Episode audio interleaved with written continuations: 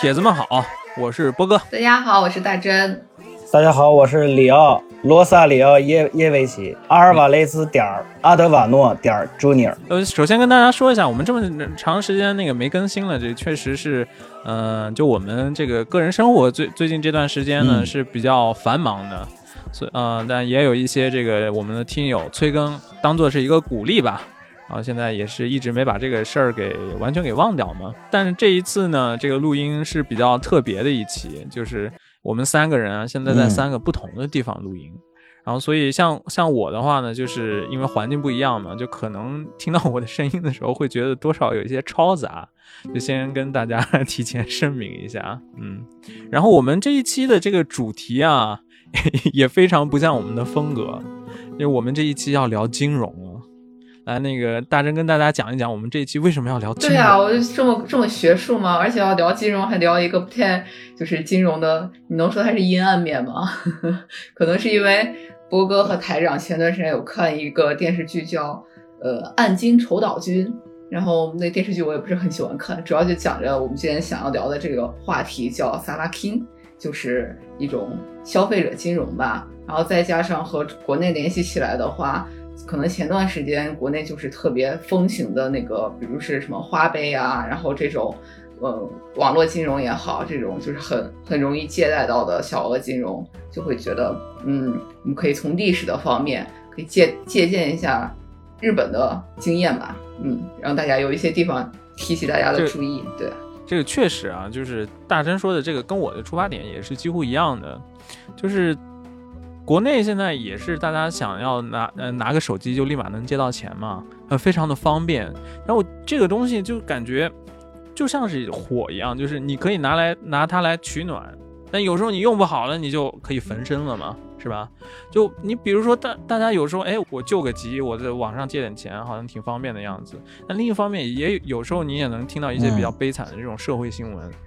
我们今天要跟大家讲的这个萨拉 king 就属于日本的这种，你叫民间高利贷也好，叫做这个消费者金融也好，也是这样很方便，你是个人几乎就可以在在这儿借到钱。那我们都说这个以史为鉴嘛，我们这一期节目呢就讲梳理一下这个日本的这个消费者金融的这段历史。然后除了这个之外啊，为什么我们想，为什么我特别想讲这个东西，就是因为我觉得这个日本的消费者金融它的这个故事啊，实在是太丰富、太精彩了。就我我怎么看它都怎么像是那个港剧《大时代》一样，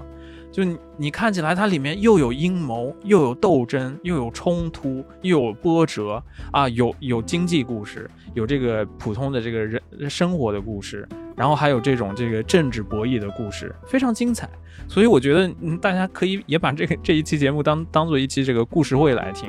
就有些故事还真的是非常的曲折离奇。没错，就而且我们今天这个这本这个我们讲的这个内容啊，其实是基于一本书，就是这个小岛庸平他在二零二一年去年写的一本叫《萨拉金的历奇》，这个消费者金融的历史这么本书。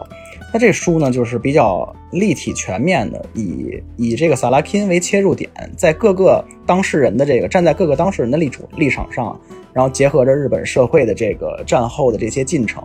为你就是展开一幅就是比较生动的这个萨拉金的这个画面嘛，就是因为毕竟我们更多的听众是在国内嘛，甚至你没没准你在日本，你都对这个东西不会有一个特别客观的或者正确的理解。所以说，那个我们先跟大家讲一讲，就是到底什么东西是叫做萨拉 king，到底日本的消费者金融到底是什么样子的，让大家有一个这个呃比较这个基础的概念。那日本的这个消费者金融呢，它是分成两种，呃是大的这个分类上，就是首先是合法跟非法的，然后它这种非法的呢，就是我们俗称的这种高利贷嘛，用日语的话，它叫 yami king 暗金。那所以说，你从这个名字你就能看出来，它跟这个我们刚才讲的这个漫画《暗暗金丑岛君》之间的关系。暗金是什么东西啊？它就是这种可能背景往往会有什么黑社会啊，反正是这种暴力催催债的这种这种高利贷，这个利息真的是非常高，经常是啊十天，然后你就要付百分之十的这个利息，这已经算是最温柔的了。十天百分之五十或者十天百分之百翻倍这种的都有，现实中。这种呢都是这种呃特别离谱，而且它的催催债的方式都比较暴力嘛。然后除了这种那个非法的这种高利贷之外呢，还有合法的高利贷，合算是叫高利贷嘛？合法的这种这种民那个消费者金融的服务，它大概有几种呢？从低端往高端来说，有大概有三类。最低端的叫做马基金街头金融，就是一些小公司，它根植于一个地域。哦，就我我我就给这这附近的居民和这个小的做买卖的人，我给你们借钱，我收你们的利息，这个叫马奇 king，叫街头金融。然后第二种呢，就是我们今天主要的啊要给大家介绍的对象萨拉 king，它全称呢叫做萨拉利曼 king 语。这个台台长给大家介绍一下萨拉利曼 king 是是什么东西？就是它从字面上来说啊。是针对于这种上班族或者工薪阶层的这种小额短期贷款，但是它是那它和刚才的那个马奇金比，它的规模是比较庞大，也就是一般日本所说这种大型企业，就是这这日这种全国连锁性的这这种企业，一般情况下现在分这几家啊，icom、埃弗鲁、Lake，还有一个叫普罗米斯我估计就是在日本生活过，或者是如果来日本有长期旅游过的。就是听众啊，一定见过这几家公司的这个招牌，甚至是你，比如说你在日本生活，经常在东京都内坐各种交通工具的话，你一定在出车站的时候，在旁边那大楼上都能看到这几家这个萨拉金的这个广告，这是嗯一个很有特点的。比如说你要通勤的话，你街头巷尾啊，交通工具上，你一定会有这些萨拉金的广告。如果你是在在家的话，你你上网看看 YouTube，你一定会看见这个 Salaking 的广告，个个都非常耳熟能详，哈基梅 Deno a c o m 之类的，嗯，什么帕多比东托罗米斯，不就这玩意儿吗？但但是我们，尤其是我们作为外国人，很多时候都不知道是什么。然后它的服务啊，会是怎怎么样的一个流程呢？就是你可以想象，就你你你拿着手机或者你拿电脑稍微申请一下，或者说在它呃。繁华的地方一定有他的店铺，你去他的店铺也好，你稍微填一下你的个人信息，然后他立马会给你一张他们的这个卡，然后你拿他的这个卡在他们的这些像 ATM 一样的机器上，你就可以取钱。然后，但是虽然你取出来的钱肯定不是你的了，就是就是他们借给你的钱嘛，会有比较高的这个利息。这样一种嗯服务，这个就就是萨拉金，嗯，然后。萨拉金大概是是这个样子嘛，然后比萨拉金现在稍微高端一点的这种消费者借贷的这种服务呢，叫做卡多隆。卡多隆现在广告也非常多，日本也非常多。它跟萨拉金的区别是什么？就是这个运营的主体不一样。卡多隆呢，它是还是日本比较正规的各各个银行，然后再再做。然后它呢也是跟萨拉金一样，给你一张卡，然后你拿着卡在这个银行的 ATM 机上，你就可以取钱嘛，算是银行借给你的。但它比萨拉金一般，它的利息要低一点。但与跟跟它跟萨拉金不一样的地方呢，就是你你毕竟毕竟是银行放贷给你嘛，所以它这个审查的手续还有审查的时间会比较麻烦一点。所以这个就是跟萨萨拉金最大的不同。那这然后这些呢，大概就是现在日本。所有的这些啊，消费者金融的全全部服务的这个叫什么概象吧？嗯，看那个日本的对文艺作品里面啊，经常会出现这个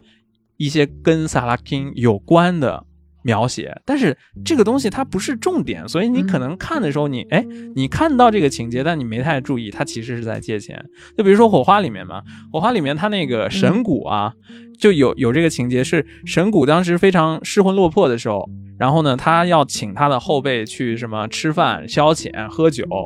然后他在那在一个机器里面，从从那个呃呃从像 ATM 一样的机器里面在在取钱的时候，那他其实是在借钱。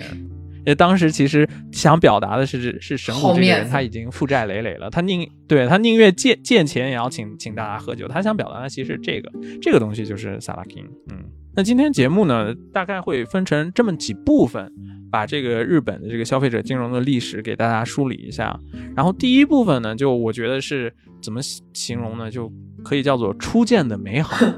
你名字起的还挺好。就是在那个日本二战之后，他萨拉金不是立马立刻出现的，而是在日本的这个战后复兴了以后，哎，有类似萨拉金的这样一种服务开始出现了。然后一直到七十年代为止呢，算是这个日本经济的高度成长期嘛。在这个经济日本经济高度成长期呢，它这个萨拉金也是在繁荣的发展，而且它的形象呢也是比较正面的，不像说是说是后面它的形象，哎，说出来大家都觉得这个东西是一个怪怪的。好像是不太好的东西。这个这个时代是从啊日本的这个五十年代末六十年代一直到七十年代初为止啊，我我我觉得呢可以形容叫做初见的美好，这是第一部分。然后第二部分呢是从哎这个七十年代开始，一直到呃八十年代中期这一段，你单从业界业业绩上来讲呢，其实算是这个萨拉金它高度成长的一段时期。也就从这个时候开始，萨拉金开始变得啊，全国到处都有这个萨拉金的店铺。然后啊，你你在哪个地方你都能发现它，它变得已经非常的融入人的生活了。但这个时候呢，它的竞争也非常大。然后在社会上关于萨拉金的各种批判也好，讨论也好，也特别多。也是它社会问题就是逐渐让人引起关注的一个一个时期。甚至当时的人们会批评说，说萨拉金是日本的第二大公害。公害是什么？就是啊，你比如说环境污染了是一个公害，嗯，然后第二大公害是什么？当时人们就说萨拉金是第二大公害，是这么一个时期。所以我把到从七十年代为止到八十年代中期这段时间的第二部分呢，我觉得可以叫做这个日本萨拉金的这个战国混混战的黑暗时代。嗯，我觉得这会儿也是民众的觉醒啊。它历史的最后一部分呢，我们会讲的是从九十年代为开始，然后到一直到今天为止的这个目前现代的这个萨拉金的这个现状。哎，从九十年代开始，它一段时间是非常繁荣，然后进入两千年呢，它又突然的业绩下滑的很厉害。所以我把这段时间呢，我觉得它可能算是这个萨拉金的呃迷宫或者陷阱的一一段时期。他像是有点像自己给自己挖了一个陷阱，然后在呃两千年以后又又跳下去，然后现在你觉得他还是处处在一个混乱中，你不知道他他将来的前途会变成什么。这是现代的萨拉金，这也是我们的第三部分。然后我们就是通过这三部分呢，把这个历史跟跟大家一起回顾一下，然后哎，你可以看看一看，哎，对比一下咱们国内的现在的这个呃各种各样的这个小额信贷。如果平移到日本，跟哪个类哪个时期比较类似？初见的美好吗？我希望我希望是民众的觉醒，不是初见的美好。这个这个我们一起。这大真叫民众的觉醒，这完全是把萨拉金放在一个负面的这个批判面来看。嗯，现在想提前说一下，就是我们这一期节目不是想单纯的批判它，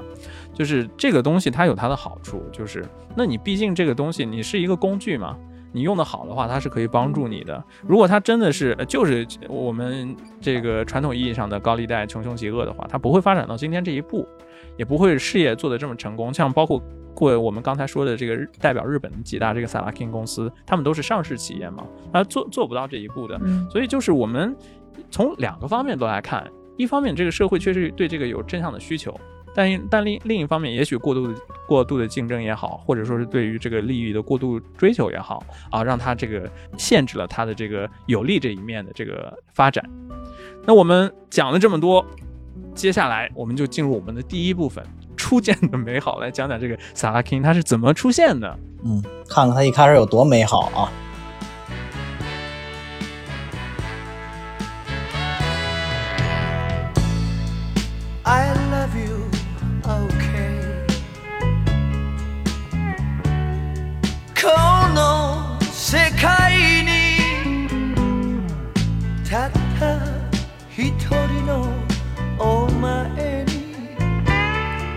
Ore no I know super terrible，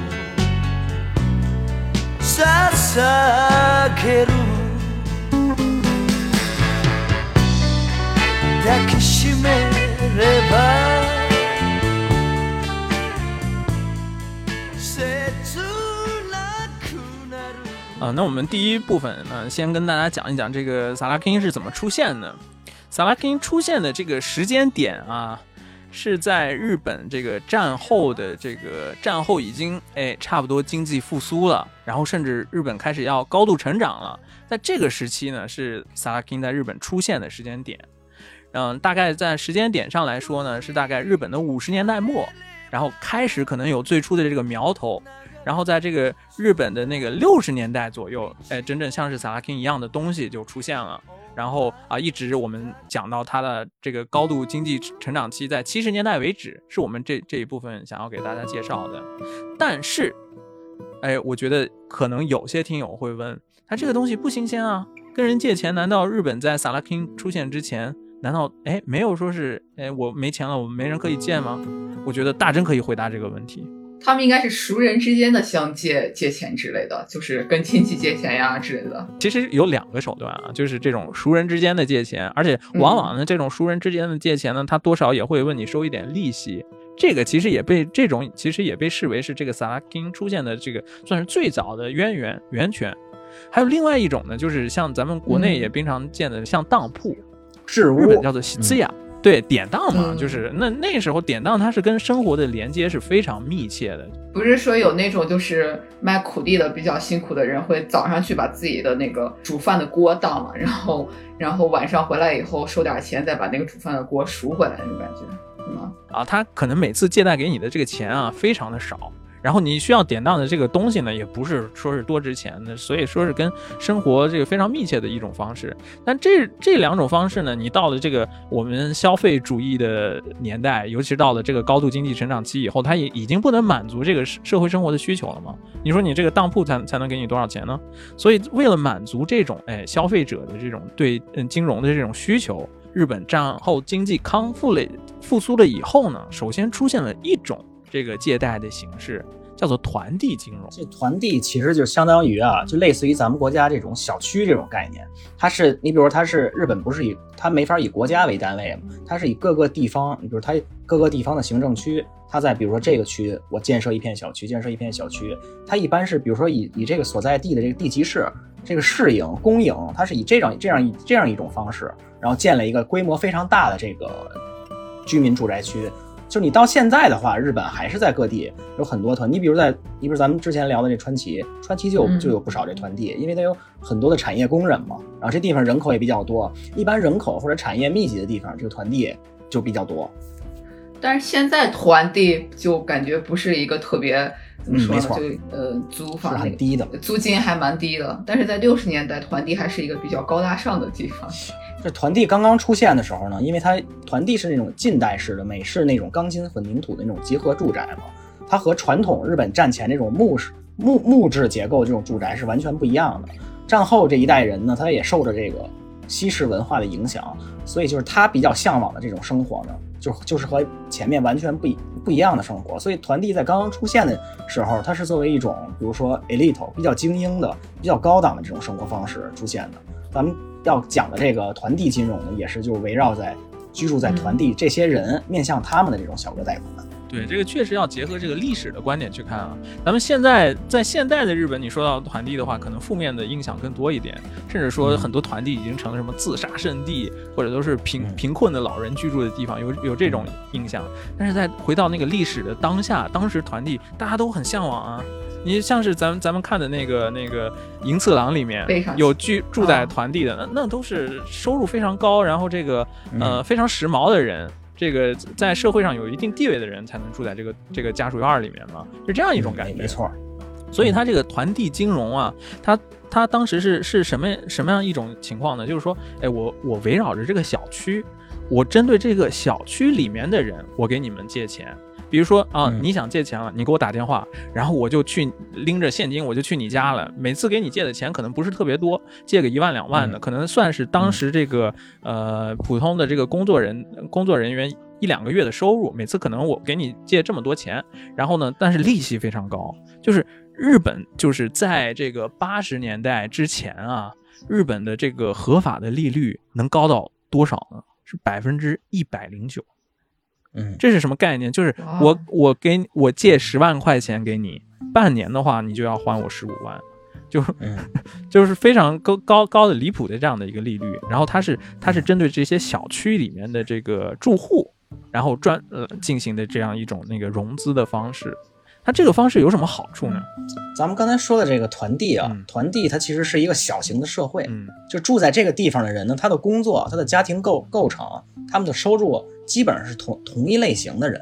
所以就是生活环境是很类似的。它针对的这个贷款对象。不是不是说我们我们所说这种传统日本家庭的这种家长，也就是说男方，他瞄准的呢是这个家里的这个家庭主妇，就是而且这个因为家庭主妇嘛，是因为他全职在家里，全职在家里，呃，专心安心家庭生活，他他不太去用接触这个外面这个社会，他们也他们中间会形成一个，比如说这种。这种太太之类这样的圈子，然后在这个圈子里面，经常会聊一些，比如说很家常的话题，比如说谁家买了电视，谁家买了冰箱，这样一来，自然自自然而然的就会形成一种比较攀比的这样一种这样一种气氛，也就弄也形成了一种什么概念？比如说 A A 的家庭买了电视机，那我也要买电视机，甚至变成一种义务一样的感觉。你住在那个小区里面，对啊，对，没错，就是那种义务类的义务类的，所以说这种这个商机呢，就开始大量的出现。而且他这个这个生意有一个比较稳定的情况，在什么情况呢？一般能搬到团地的人，他都是学历啊、收入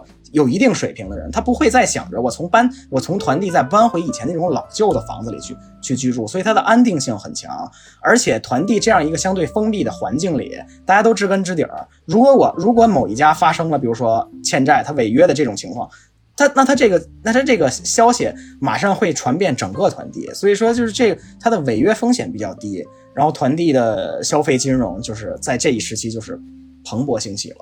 作为一种就是放贷方式。就是我们要说它特别创新、特别革新呢。你之前啊，就就像那个大真也说的，在之前的放贷的话，那可能都是熟人之间的。就我可能啊，因为我认识你，我知道你是谁，所以我才才能给你放贷嘛。因为这样的话，我不会怕怕你那个不还我钱。所以说，如果是这样的话呢，它这个业务啊，就是你只能在熟人之间扩展的话呢，它永远都是扩大不起来。但是这个。这个团地金融它特别聪明的一点就是，它通过就比如说你要是住进这个小区里面，那你住进去之前的话呢，就已经有经过了层层层层筛选。你你比如说你一定要达到你月收入是多少啊？你工作单位是哪？你满足了这些条件以后，你才能搬到这个小区来住嘛。那也就是说，对于他们来说呢，就是嗯，你可能放贷业，包括银行也好，它最大的门槛是，哎，这个信息不对对称，不知道借我钱的人到底是谁。这个用用在这个。审查你个人这个信用能力的时间跟金钱是他们这个行业最大的成本吗？然后他通过非常巧妙、非常聪明的把这个放贷的对象都限定在这个居住在团地里的这些住户这个方式，然后呢，就是把他的这个业务的成本压缩到很低，几乎是哎，你只要是住在这儿，都都成了我的这个对象。那一下子呢，就是呃，把他这个可以放贷的这个人数啊，就扩扩大了很多嘛。这一方面呢，是他这个业务最聪明，或者说是啊，从这个嗯金融的角度来讲，可能是最有创新的一点。然后那哎，这么好的点子是谁想出来的？代表人物有两个人，然后其中呢有一个，我就觉得怎么用一个外号叫这个人的话，我我觉得他是一个广告天才。这个人的名字呢叫做田边幸夫。田边幸夫这个人，他是，我是觉得他这个人一方面又聪明绝顶。然后呢，一方面，嗯，那确他确实是聪明。他之前好像是早稻田大学的，虽然是当时战争年代，因为各种各样的原因，他最后没能从早稻田大学毕业嘛。但是他，你你从这个方面，他确实是可能是呃那个学习能力非常强。然后另一方面呢，他对自己的要求也非常严格。他是怎怎么样的一个人呢？就是他工作了十年，跟他老婆一起攒钱攒了三百万日元。然后拿这三百万万日元用来创业，就是当时的工资是多少？平均工资是两万日元一个月。在这种情况下，两个人十年可以攒攒出三百万日元，是不是很厉害？所以当时他他跟他老婆的就是生活啊，有三个准则是什么？亚美马秀、嘎旺西马秀，还有马奇马秀，翻译成中文就是等一等吧，算了吧，忍忍吧。就是什么事儿我都不做，我就就是专心攒钱，所以他是一个对自己又有要求非常严格，认定了一个目标就是啊非常严格执行的这样的一个人，就是生活中所有非必要的支出全部全部剔除，这么一个就这样的生活，你想想。而且他对这个攒钱啊，对这个经济收益啊，他有一种狂热的这种偏怎么说呢？执着，就是比如说啊，他们公司里面会有这种。这个社员的这个啊，你要结婚了，公司给你很低的利息借你一笔钱，当做你结婚的费用，会有这样一个制度。但是他用这个制度干嘛？他借了这笔钱以后，他又转转去给其他他熟知的人，给他的熟人，哎，我我给你更高的利息，然后把这个钱又又再转借给别人，他赚中间的这个这个差价。对，他是他是这样的一个人。我说他是一个广告的天才嘛，聪明绝顶。他当时是他最先想出来的这个在呃小区里面放贷的这个想法，这个本身就是一个就非常非常天才、非常敏锐的一个视角。而且他宣传他的方式用的这个广告用语啊，就是让人一下子就能记住，而且嗯，就让人抵消了对这个借钱的这种很负面的影响。他当时他提出来的这个广告的口号叫做“现金的外卖”。就是说，就好像你你点什么中华料理，你点拉面可以有外卖，我这个是给现金的外卖，你一个电话我就哎把钱送到你那儿，就让人觉得这个钱送这个好像哎好像借钱点个外卖点个外卖区别一样的这种感觉。所以说他这种这个广告呢，也是他这个事业成功的呃一个原因嘛。然后另外一个代表人物就是当时开创的这个团体金融的代表人物呢，就是这个森田国七。森田国七这个人，典型的就是战后那种。第一就是战后那种那种就是丛林法则之中自己努力上来这种人，一九三零年生人，他是战前的这种工业工业学校工业高高中，就是现在的职高技校这样的出身的，在当时还算不低的学历。然后他毕业之后进了神户制钢，也就是现在这个神现在的这个神户制钢啊，非常有名的钢铁公司。他当他在神户制钢，他当的不是工人，他当的是司机。比如说，他会去经常去运货呀，或者是他甚至有一段时间，他给公司里的管理层去当私人的司私人的司机。他在这他这个工作呢，是有分为就是有繁忙时期和不繁忙时期。他在不繁忙时期的时候，他不知道自己要干什么时候，他的上司建议他，哎，你可以去搞搞副业。你比如说，当时日本战前就很流行的，比如说社内萨拉利嘛，就是工薪阶层社内社员之间去就是进行。小额贷款这样的事情就有这样的，是有这样先例的。然后他说，正好我我也有时间，我我也想赚钱，于是他就开始了这种他的这个萨拉金的这个生意，就是从同事间借贷开始的。然后咱们刚才讲一个，对，然后咱们刚才讲这田边信夫，他是最早发明这个团体金融的人。但是这个森田国七看到这个团体金融，这是一片就是很有希望的这个。蓝海之后，他就说奋不顾身的就跟他当时的神户制钢的上司说：“不好意思，我要从神户制钢辞职，我找到了更好的工作。”他也投身进了这个团体金融。他比这个田边信夫有着更创新的一点是什么呢？由于他是这个司机出身，所以他要求他的这个小额贷款公司的所有所有业务员外派的这种业务员啊，必须持有驾照。然后他的那个信条是说呢，他同样是现金外卖，我我要比任何人的速度都快。你你给我打电话之后，我马上开着车，不管什么地，不管在你这个小区的什么地方，以最快的速度把这个钱送到你送到你你的手上。我们刚才都讲的是这个团地金融嘛，团地金融它其实算是这个萨拉金它真正的这个源头。但是团地金融，我们其实我们想想也知道，就是这个东西它是有它的局限的。它的局限在哪儿？就是它的受众还是少。你说是一个城市，你的你的团地可能毕竟也就是那些。而且我们刚才那个台长也给大家介绍，就是团地金融，它可能主要针对是家里的太太，但是当时这个真正赚钱的是谁啊？这个战后典型的这个家庭生活都是老公赚钱，老老婆在家里面是负负责生活的。其实老婆在这个事情上面呢，她只她只有那些不多的零花钱，它的这个局限特别明显明显。那这种情况下呢，就是包括这个田边幸夫也好，包括这个森田国七也好，他们渐渐渐的开始思考，哎，有什么方法可以就是，哎，不依赖于小区，不依不依赖于这些家庭主妇，而直接的就把这个放贷放贷给这些在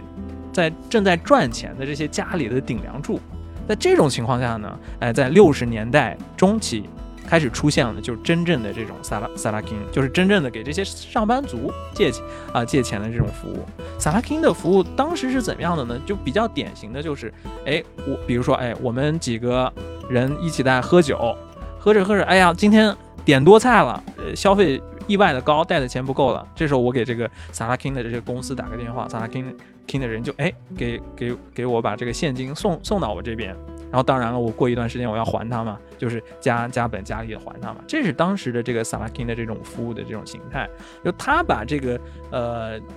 这个消费的对象啊，从这个家庭主妇转换到这个上班族身上。我说那我就觉得他萨拉金最开始的出现的时候，你要说他还是为了家里的一些必需用品，买一些家电呀，买三大三大件之类的，就变成了一种虚荣性的。然后在喝酒吃饭的时候钱不够了，然后。再去借钱，就慢慢的坠向了深渊的感觉。这个其实，很难评价这是一个好事儿还是坏事儿。就比如说当时的这个，呃，我们等一下会讲讲到有一个叫做冰田武雄，他是 Lake 的创始人，他有一句名言就是什么？他做这个萨拉 king 啊，就是把钱一定不能借给想要拿钱来买米的人，只能借给呃花钱用来玩乐的人。为什么会这个样子呢？他说啊，他就觉得你一个人，你要是要借钱来买米的话，你这个人生活一定有很大的困难，而且这种人十有八九自身会有什么原因，这是他他的意见啊。然后，但是相反呢，你愿意借钱来玩乐的人，这种都是非常积极的人，非常有潜力的人。所以我要借钱，我宁宁愿借你，你只要想玩，我多少钱我都借给你。但你要想想拿钱用来生活，你拿来度过难关，不好意思，这钱我不借。这是当时萨拉 king 的这种，这种有点，其实特别能反映当时这个日本的，我已已经到了七十年代的话，日本这种高度经济成长期的这个时代氛围。那萨拉 king 是特别鼓励大家用钱来浪费，用钱来消费，但是不鼓励大家把这个钱用来生活，是当时这样的一个背景。我觉得有点像咱们说的救急不救穷一样的嗯，类类似。而且就是我补充一点啊，你就是这种萨拉金啊，咱们刚才说的是团地金融，面对比如说什么妻子啊，比如说这个女女就是团地之之居住这些女性，面对他们，真正真正刚才像波哥说的，面对萨拉利嘛，它其实也是有一个店铺形态的。当时就是利用这萨拉金的这客户的这些典型的这个客户的画像啊，是一般你比如说是在大手企业，一般是上市公司里面工作七年以后的人。那这种人呢，他一般是可能在单位里面，他已经不是那种啊新人了，他可能有他的手下了，然后他又又又又要跟上边应酬，又要哎接待，又要好好的吃饭的时候要先请自己的下属啊。这种人呢，他其实是对这个接待啊，包括娱乐方面的这个金钱的需求是非常旺盛的。但同时，当时日本典型的情况是什么？是这个零花钱制度，就是这个男人赚的钱啊，老婆管，然后每。每个月给自己的那个老公给零花钱，光靠这个零花钱呢是不足以支撑这些啊上班族的他这个应酬的这个需求的，所以这个空隙呢就恰恰有这个萨拉 king 由他们来来填补，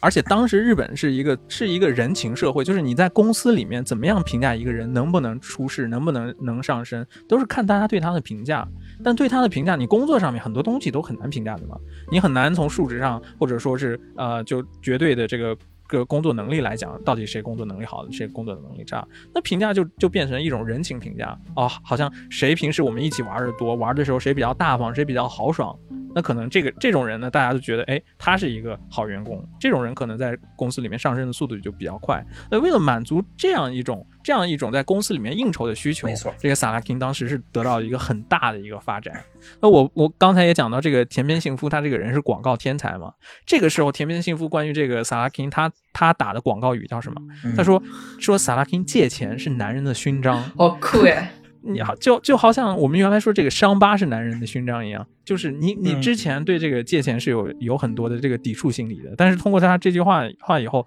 可可能很多人哎就没有了这个抵触心理，相反在想哎我是有有必要的。嗯，他真是广告界的天才。但是我们刚才说的这个田边幸夫也好，森田国希也好，他们呢其实不是萨拉 king 这个业界里面的最主要的人物，因为他们可能不知道。什么原因啊？在这个将后来的萨拉 king 的发展里面，他们很多其实他们两个都算是主动的淡出了这个业界，可能也是很很复杂的原因吧，就良心的不安。因为确实你想啊，他那个年利率太高了，百分之一百零九，良心不安。这个确实不像是一个很很良心的这样的利率，所以他们这两个人后来呢是主动的，哎赚够了钱淡开了这个业界。那之后留下来的呢，就是呃当时开始创业的，也是我们到到现在为止能看到的几个主要的大手的这个萨拉 king 的公司有什么？有阿贡姆，有这个呃 Promise Lake。然后我们这里面呢就主要介绍这个 Promise 的。呃，神内良一还有这个 Lake 的冰田武雄这两个人经历，算是比较典型，也也比较有传奇性的吧。我先来讲一讲这个呃 Promise 的这个神内良一他的这个经历经历好了。就是神内良一这个人啊，我就觉得他这个人呢是，如果用一句话来评价他的话，我觉得他是一半是恶魔，一半是天使。就是他这个人的做事跟他说的话呢，就是。非常的极端，你有时候觉得这个人非常的矛盾。他是出生在一个小农家庭，然后他从小呢一直想去北海道当当一个农民，所以他学的也是啊农业的这种专科学校。然后后来呢，但是他有各各种各样的原因，连连农民都没当成。后来进了一个这个农业的这个作物的统计所，然后他在这里面一边工作的时候呢，一边因为他要统计嘛，然后他就学就学会了这个统计学，这也为他后来成为这个啊萨拉金的这个创业者提供了一定的这个叫做什么理理论的武装。因为他又接触到了这个共产主义思想，接触到共产主义，受这个影响，然后他被公司给开开开除掉了。然后他这之后的这个日子啊，就非常的颠颠沛流离，就四处打零工啊，就是呃做小买卖啊，就开始了一个这这样的生活。然后后来他还呃机缘巧合进进入了一个基督教的这样的一个教会学校里面，在这个学校里面，他给跟人人家做园丁。是字面意义上的园丁，就不是 不是当老师了，就真的是呃打理打理花草啊这些。他的这个基督学校里面呢，他又感觉是深深的触及了他的人生，成为一个基督徒。然后他一直以来的心愿就是，哎，我我以后要搞一个这种这种公益组织，类似这个基基督教学校的这样的一个公益组织。但是后来他又从这个学校被开除了，嗯。被开除以后呢，他去投奔他这个当时已经开始哎做这个个人借贷业的兄弟，然后他去投奔他的兄弟以后加入这个公司以后呢，但是他们当时啊其实都还是一种比较比较传统的、比较暴力的放贷的这种形式的公司。他在当时在在这个公司里面呢，就有些事情给他留下了非常深刻的印象，就比如说呃别人家讨债的时候，发现哎家里面只有一个一个老母亲，一个人留在家里面。然后那个老母亲是患了这个什么小儿麻痹症，身身体啊都是都是不能动的，一个人躺在那里。然后旁边旁边铺了一块布，女人就会跟他说说是我老公的错，他借钱不还是他的错，你们要收债你们就收吧，你们但是你你求求你你把我给放出去，你你拿旁边那个布把我包一包，把我丢在外面就行了。他说他看到这些以后呢，他就有一种良心上的这个不安，所以他说他要搞一种就是哎真正的是。有人情味儿的金融，他就独立出来以后，哎，创办了他这个这个普罗米斯。他创办的这个普罗米斯，他当时定下的原则就是说，说我们是要要做这个有人情味儿的这个借贷业。怎么样有人人情味儿呢？就是我们要有有我们客观的基准，就是。给谁可以放贷，可以放贷多少，我们一定要有严格的基准，这样不会造成说是，哎，你这个人明明还不起，我还借了这么多钱给你，那将来你还不上了，我是收不到钱，你的人生，你你整个人人生都要破产。他他不要制造这种啊，就是就是啊借钱的人人生破破产的这种悲剧。然后他还还提出来的就是说，当时我只限定于一定的区域从事我这个业务，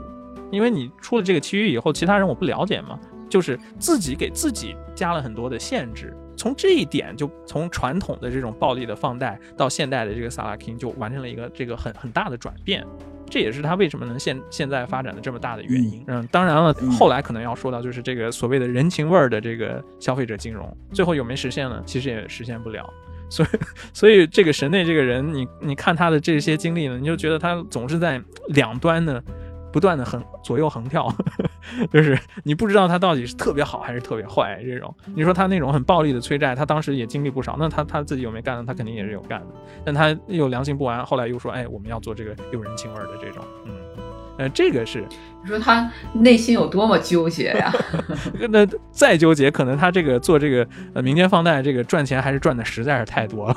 再纠结也得干。刚才讲完了其中的一个，我觉得很有代表性的创始人就是那个神内良一，普罗普罗米斯的神内良一。另外一个呢，我也觉得这个人也非常戏剧性，就我觉得他是萨拉钦界的这个叫做什么半泽直树。这个人呢，就是创立了 Lake 的叫冰田武雄。这冰田武雄啊，这冰田武雄他是个他的原生家庭是那种是是那种煤煤矿老劳动工人。他的父亲，所以自然不可能给他提供，比如说让他初期去创业呀，甚至让他在生活上享有非常好的待遇、非常好的支援。他没有这种，他没有这种情况，所以当时他就选择了日本战后一个新兴的一个一个就是国防组织——自卫日本自卫队、陆上自卫队，他就加入了这个加入这个陆陆上自卫队。过上了这种这种就是这种国家公务员式的生活，白天训练，然后参加这种操练这样的生活。但是晚上呢，他有大把的这个休息时间，他就利用这个晚上大把休息时间，自己学习了很多，比如金融啊、统计学之类的知识。但是他当时也觉得一百本金融的书，一百本金融书。他当时因为自卫队，自卫队队员、国家公务员们工资很低的，虽然你生活中有很多补助，你各方面不花钱，但是你训练完之后去到社会上这花花世界，一发现自自己口袋里钱不够，他他还是想赚赚钱的。他当时他也他也在新闻上读到了我们刚才说的田边信夫或者森田国期他们办的这种团地金融这样的，然后他干了一件就是出乎于所有人意料的之事他服完这个自卫队的这个服役服役结束之后，毕业之后，他没有像其他的这个呃日本的这种自卫队队员一样，比如说去民间的公司上班，或者是去到政府机关去上班，他是去他去去了哪儿呢？他直接去了田边信夫的这个。日本信用中心去去应聘，在这个公司里干了大概有两年两年多的时间，在这两年多的时间里，他是，哎呦，受到了各种的训练。据他自己的回忆来说，他说，因为田边信夫这个人。他是那种很很有那种，就是这种美国所谓清教徒这种精神，就极度自律，极度的就是对于自己的信信仰标准有一定基准的这种人。你比如说，他当时就回忆，每天早上七点钟我就要站在公司门口，比如说背诵公司的这这些规规章制度，而且而且他说我要我要把公司的桌子、老板的这种汽车擦得闪闪闪发光，然后比如说递名片的角度各种方面，这个田边信夫呢可以说是一个非常的就是他是在。在这些方面是是很苛刻的一个人。滨田武雄后来回忆他，他说：“他说我跟田边信夫学到了很多知识，金融方面的，他有做人方面的。但是呢，他说这两年的生活让我感觉，让我感觉比这个自卫队的这种军事训练还要漫漫长。”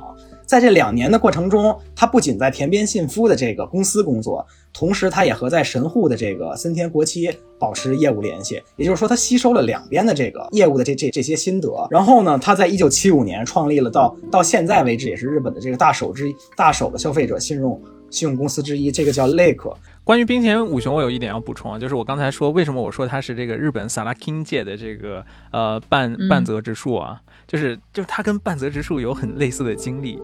就是半泽直树不是家里面原来家里面，然后是是借钱，然后最后那个银行放弃了他们，导致他这个一家家道中落嘛。然后结果他就是亚亚拉雷达拉亚里卡伊斯，就是就是我我我要复仇这种精神，以以牙还牙。嗯，冰天武雄他也是，他爸爸就是直接的这个个人借贷业的受害者。他爸爸就是因为这个破产的，他也是因为这个家道中落的。但是没想到他看到了这个之后，他的想法是我自己也要去干这件事情。这个可能是他这个与众不同的一个方方面吧。然后另外一点我要补充的就是，我刚才我我也好，然后这个台长也好，他都说到这个萨拉 king 他们比较暴力的这个收收贷的一个方式。但是我们这里面要澄清一点，就是他们虽然暴力，但他们还是合法，就是他们在那种。在合法跟违法的边缘里面，没错。然后他们他们是要灰色地带，灰色地带就是他们虽然要要那个，他们要唤起这个欠账的人的这种恐惧心跟不安，来促使他们还债，但是他们又不能直接的触犯法律。这一点呢，是他们跟这种亚米 king 就是这种那真正违法的这种呃高利贷的最大的区别。这也是为什么他们可以哎这样就是以事业逐渐做大，然后将甚至能上市背后的原因。没错，就他们可能会用一种很含蓄方式来恶心你，来来让你感觉很恐惧，但他可能不，他最后的手段还是通过法院来催债，还是还是只能用合法的手段，这是他跟这些非法高利贷的不同之处。嗯，没错，我们这儿说的这个暴，我们这儿说这个暴力的，它不一定是那种就是所谓你像。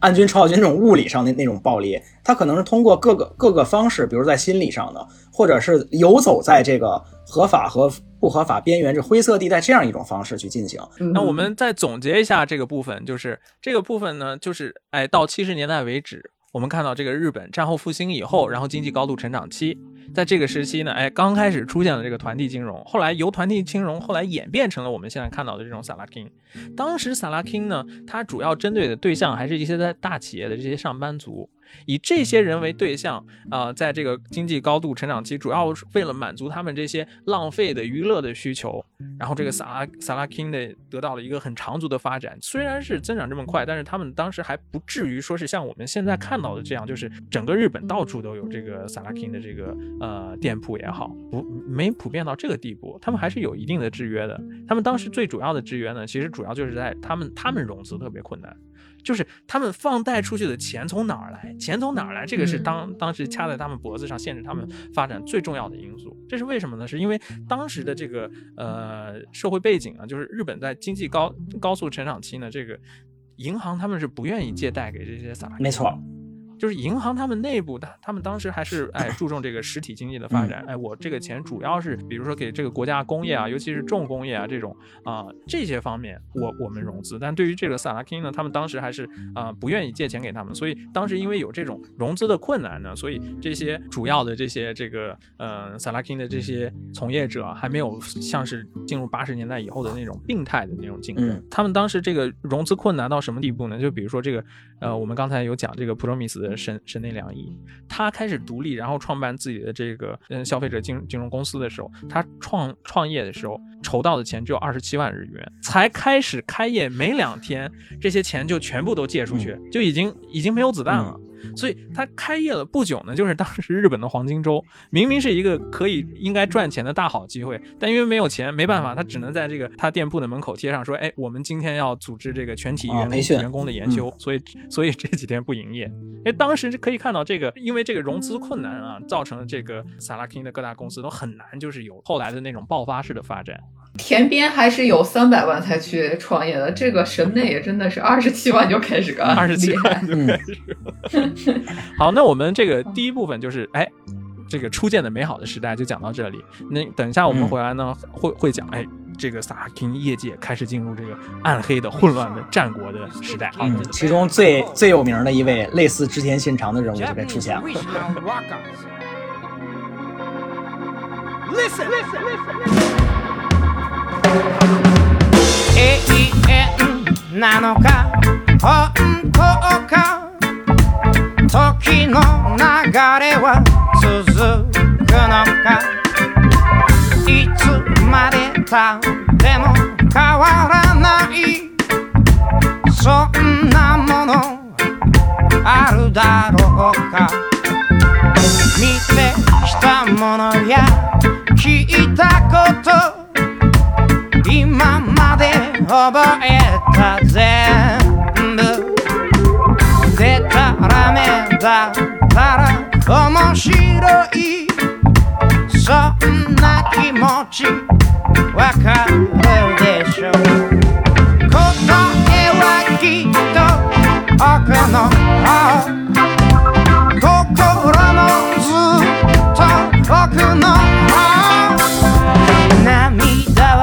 そこからやってくる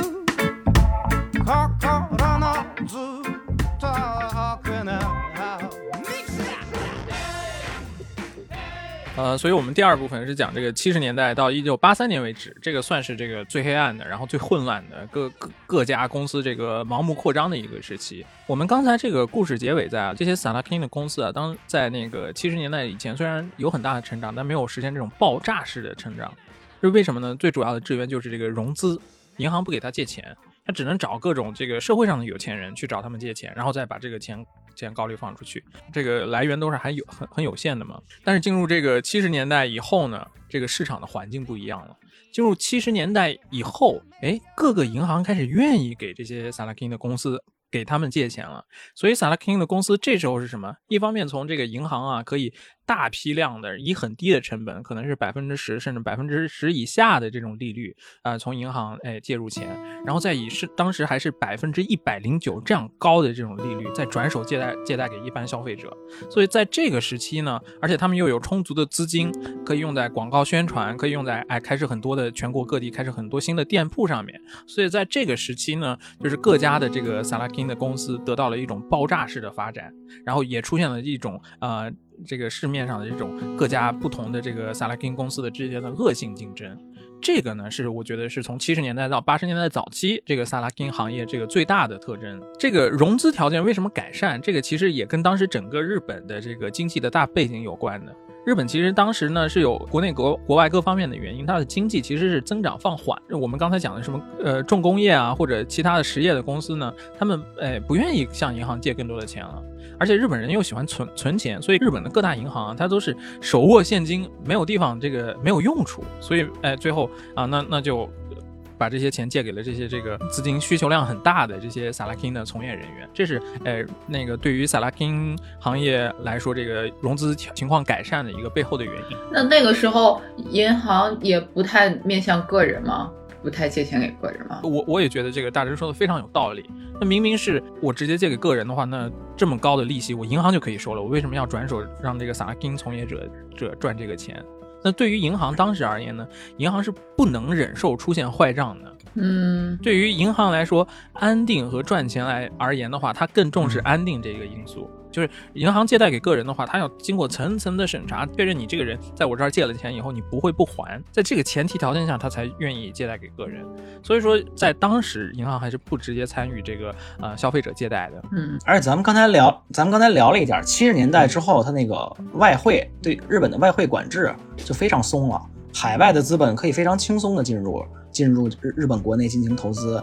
你这样一来，日本国内的金融企业它就产生这种危机感了。本来这个七十年代初的，比如说石油危机、与越南战争这些，弄的社会景气都不好。你你正好遇到这个时候呢，这这个银各日本国内的各各各家金融机构，它也得主要，比如说以银行为代表，它也得找到自己。就是活下去的这个生路啊，所以这样自然而然的跟萨拉金什么这样就也是也是被动的吧，一拍即合了。当时那个从七十年代开始啊，就是因为萨拉金这个行业确实它有不同寻常的暴利。我们就已经说了，哎，你简单就把钱借回去，只要你能收回来的话，呃，你一年就有一倍倍以上的收入。因为这种不同寻常的暴利呢，也吸引了很多很多的这个呃新的参与到呃市场的人里面。但其中就有一有一家呢，就是哎，虽然它是新的参与这个 k i n 行业的这个公司，但是它居然做后来做到了这个最大的一家，但也非常曲折，他后来又破产了。这一家呢就是五富士，然后他的创办者呢是叫做那个。武井宝雄的这样一个人，包括他整个公司，还有包括他这个创始人，还是很有特点的。这个你别看五富士这家公司成立时间比较晚了，相对于田边他们来说，但是他是从他创立开始到他到他一直最后这公司破产清算，他是创造了这个呃这个萨拉金这个行业的历史高点的这么一家公司。这武井宝雄啊，他出身。说可以说是咱们现在所介绍这几这几个里面，你要按一般的世俗眼光来说，最不入流了。他是一个不良少年出身，就是他从小的时候就经常沾染这些暴力这样的习惯。然后他在在他年轻的时候是日本刚刚战败，日本刚刚战败，战后刚刚混复兴的这个混乱时期，他在黑市呢就经常进行一些倒买倒卖的这种生意，还曾经因为你比如说倒卖这些白米、倒卖大米、倒卖倒卖酒精这种东西。被警察反复抓进那个警察局，还被判过刑。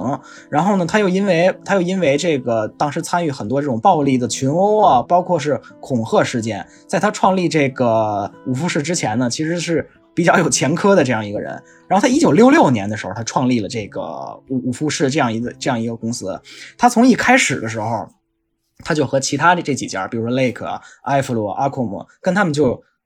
它有鲜明的不一样的不不一样的地点，它的融资标准是所有的这个主流的这萨拉金公司里面最低的。它的它的中心就是说，它把它的店铺一般都安安排在，比如说欢乐街、帕青宫店，就是这种人流比较密集、交通量比较大的地方，在是以店铺形式做这种就是一种小小额的这个短短期贷款，而且是由于这个武井宝雄他本人的这个出身的特点，以及他一贯的这个行事方式来说，他对于这个。相对于前咱们前面说的这个滨田武雄的这个军队式管理来说呢，武井武井宝雄更像是一种就是帮会式的这种这种ヤクザ性质的管在管理自己这个这个公司。他在这个公司里面进行了有很多，就是有很多这种现在现按现在的标准来说是是那种很不合理的这种是这种规定。其实最有特点就是，比如说你当时如果你是一个五富士的员工的话，你开始上班的第一件事，你是要对着这个武井宝雄的照片宣誓的。 你说谢那个谢谢你给我一天工作的机会，然后什么什么，就是他把这种包括个人人崇拜啊、崇拜化对啊、个人神话这些也也放也加入到他的这个企业文化里。他开创了一个什么模式呢？就是在店铺，就是在一般情况下繁华地段的店铺内，出去那个借给员消费者钱的这个这个人呢，一般是长相比较甜美可爱的这种女年年轻女性，但是去追债的时候呢，一般是比较强壮、长相比较凶悍的这这种男性员工。就是他们日本的说法，就是借钱的时候是地藏菩萨，天使，然后对，收钱的时候是阎魔王，两张脸，就是。这这个人呢，而且他还有一件比较聪明的事，他在这个广告宣传上，你别看他出身是不良少年啊，但是他呢，他确实牢牢抓住了这个时代的特征。因为大家都知道，这个日本战后这个娱乐发展的非常快。你比如说，大家都知道这个像歌舞伎町啊，像什么那五反田这些地方，它有很多这种帕青口小钢珠店、赛马店呀、包括这些麻将店这样的地方。这个五福市当时有一个什么做法？它就在东京很多这个麻将店里。免费去发这种发火柴，那个时候因为这个咱们现在用这个打火机还不太普及嘛，都是用火柴比较多。那火柴的封面就印着五福士的以及融资电话。你在麻将馆里，你只要输了钱打电话，五福士马上他给你送钱过来。这是针对一般男男性，针对女性呢，就尤其是这个日本战后这些女性上班族，他给你发手纸。你比如说你出汗了呢，或者是你或者是你这个妆。可能花了呢，你这个时候就要就要用用手指比较多了。你正好你在这个时候，你一眼就看到这手指上五福士的这个广告了。人家要么叫纸巾，要么叫卫生纸也行，人不叫手纸吧？哪有妆花了用手纸呢？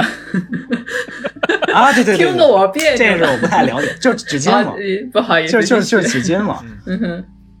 然后它的这个它有一大特点就是前面大家都都说到这个行走在灰色地带。他是把这个灰色地带这尺度把握的最好的人，他的背后有很多种背景，所以在这几家同时这几家大手企业里面，他的这个追债成功率呢也是比较高的，所以自然而然的，他的这个营业额以及这个利润呢，就创造了这个萨拉拼这个历史以来的新高点。就是补充一点啊，就是。五富士为什么作为一个后来者，他能哎领先那些也早就提前进入这个市场的这些前辈们呢？其中有一个很重要的原因是他融资特别成功，他早早的就跟日本的一一些大银行啊，就是有非常亲密的关系。然后这些大大银行给他给他的钱多，利率比较低，这样他有更多的钱投入在广告宣传，投入在开新店铺上。那为什么这些大大店铺愿意给这个呃吴金宝宝雄给他融这么多的钱呢？就是吴吴金宝雄这个人啊，他是特别善于接待。就是他把接待这件事儿，他的他真的是玩命在干。就是他自己的女婿后来回忆说，是吴金宝雄这个人经常是每天喝酒啊，喝的回来的时候脸色发青，脸色发青以后，他第二天还是照常拿热水洗一下，然后装作自己啊很有活力，然后很很健康的样子，然后又去开始一轮一轮新的新的那个接待。所以吴金宝雄这个人，他是就是他自己也说他是我想玩正常人的三倍，所以我要比正常人努力多工作三倍，这是他个人的性格。但这种那个狂热的这种接待的这。这种行为啊，可能在他身上也产生了不好的影响，所以这个吴金宝雄他他最后是什么原因去世呢？他是因为肝不全嘛？可能也就是因为那个时候他接待喝太多的酒，太伤身了。嗯，这吴金宝雄宝雄他是一个还是算是一个有传奇色彩的。其实怎么说呢，算是一个呃痞子，然后最后哎居然成成了一个算是日本最有钱的人之一的这样的一个人吧。嗯嗯，很很有传奇色彩一个人，包括他的五富士。但五富士这个公司呢，也是一度是业界第一，但是也是唯一的一个大手，最后居然破产了。这 是一个非常极端的个人和极端的公司。从嗯八十年代开始，七十年代、八十年代这种新的参与者之外呢，我们从整个这个行业的角度来说啊，就是进入了七十年代以后，嗯，这个嗯萨拉金这个行业它还有一个什么特征呢？就是它的用户群体。跟在原来在这个六十年代的时候又产生了很大的不同，就是它的用户群群体啊更加的下沉了。这是体现在哪一点呢？就原来啊，大家借萨萨拉金的时候，主要是针对在这些在大企业工作的人嘛。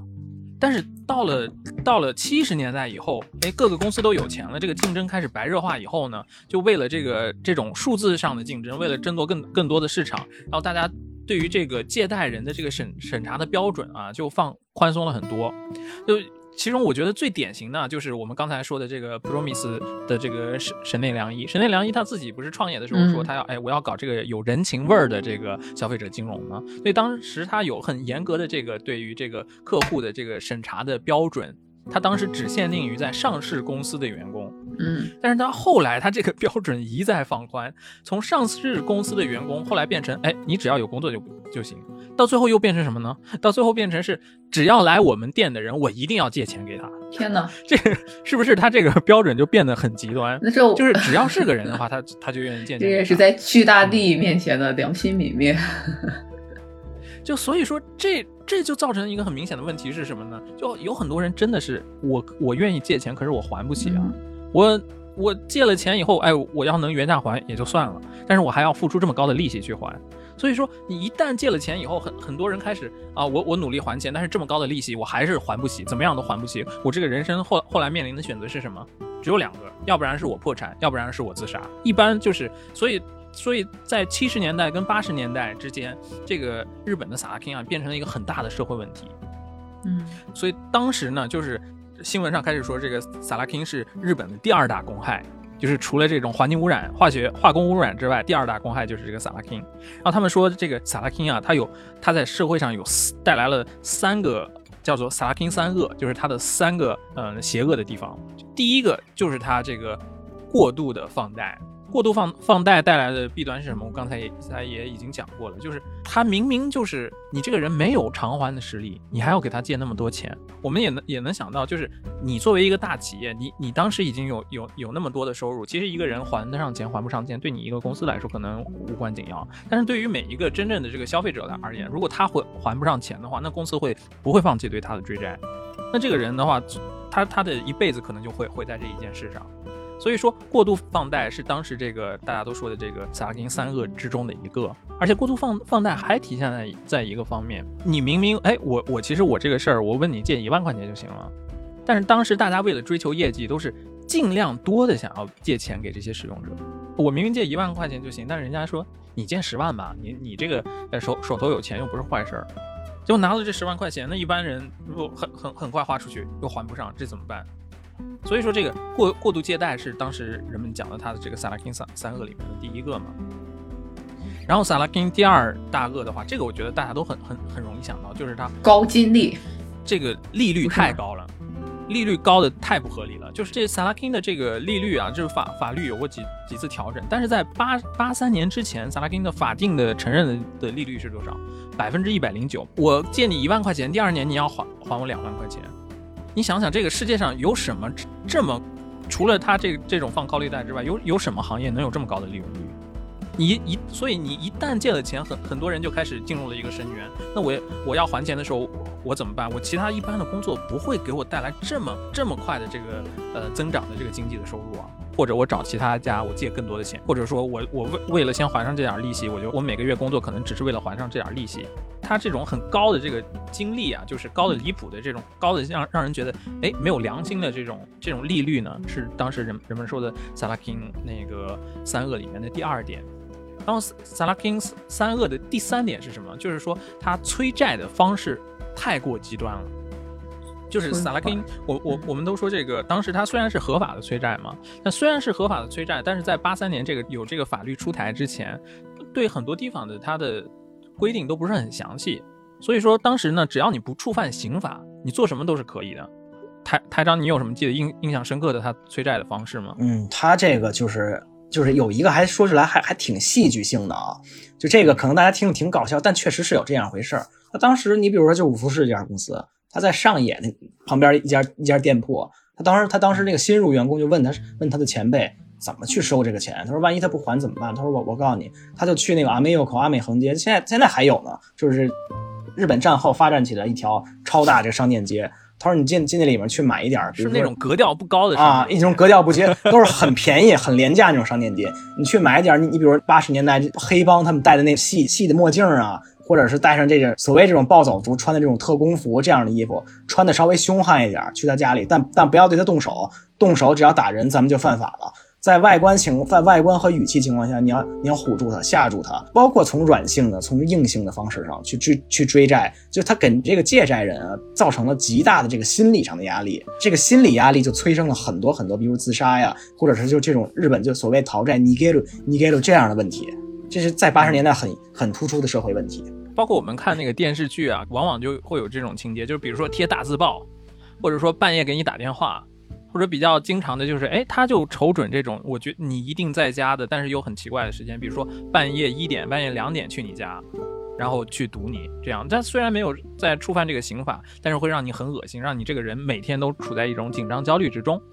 除了这萨拉金三恶之外啊，当时这个日本的这个消费者金融行业啊，还创造了一个很邪恶的发明。这个邪恶的发明是跟那个保险公司在一起。然后他们发明了一种金融工具，叫做团体生命保险。然后把这个东西呢用在萨拉金上面。这个东西是什么意思呢？就是我们如果在日本买房的人都知道，买房的时候是你有这个日本的，你都会加入这个团体生命保险的。这个是什么意思呢？本来它是一个好东西，就是说如果你这个人买了房子以后，你出现了什么意外，就是如果说你不能工作了，或者说是啊你去世了。但是你这个贷款你就不用还了，是这样的一个保险，听起来是好的，对不对？但是他把这个用在萨拉汀上面变成一个什么呢？就是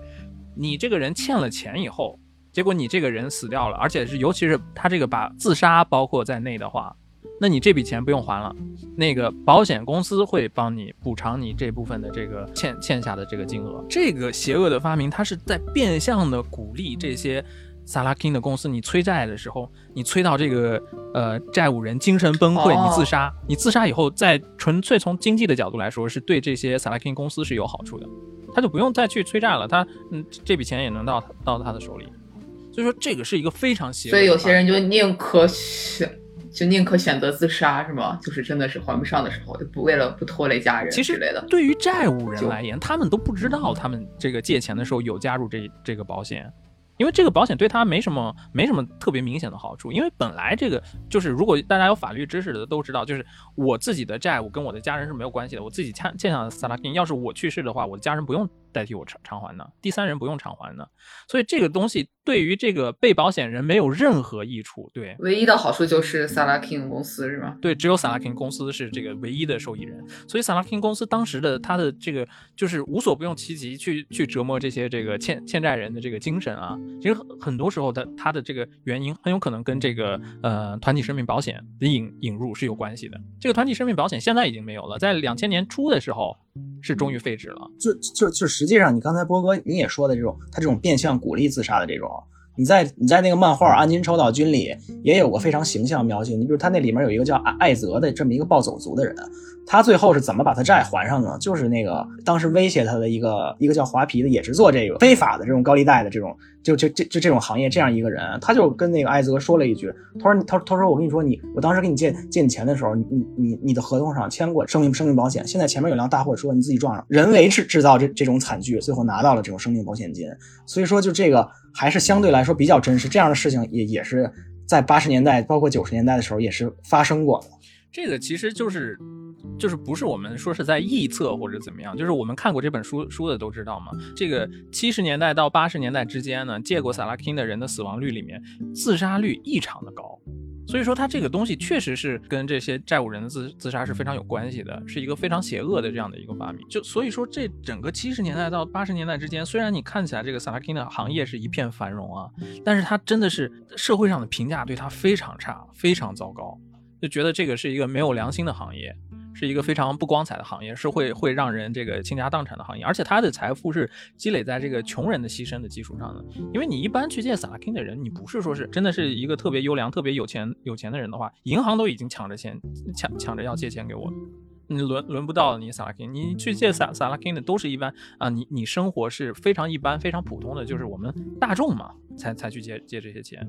所以当时这个整个萨拉 king，它是在整个日本社会都是一个被批判的对象。在这种情况下呢，呃，其实也不是说是完全这个萨拉 king 他们啊任由他们发展，其实他们也是遇到了一些阻力。像我们知道的，在七十年代末，大阪呢就有十五个非常年轻的律师。然后他们又把一些这个跟萨拉 king 的这些受害的人还不起这些借债的人组织在一起，哎，他们开始通过法律的手段集体诉讼，全国各地呢开始就是组织这种被害者的这种联盟，来通过这种社会运动的方式啊，来跟这些这个萨拉 king 的这些公司来对抗，嗯，推动这个法律的修改，能让他们这个减免他们这个债务的负担。这其中呢，就又涉及到一些包括这个政治上的博弈啊，呃，议会里的博弈啊，这其实也是也是非常精彩的。我在这里面呢，我尤其是特别佩服，就是当时参与的这些律师。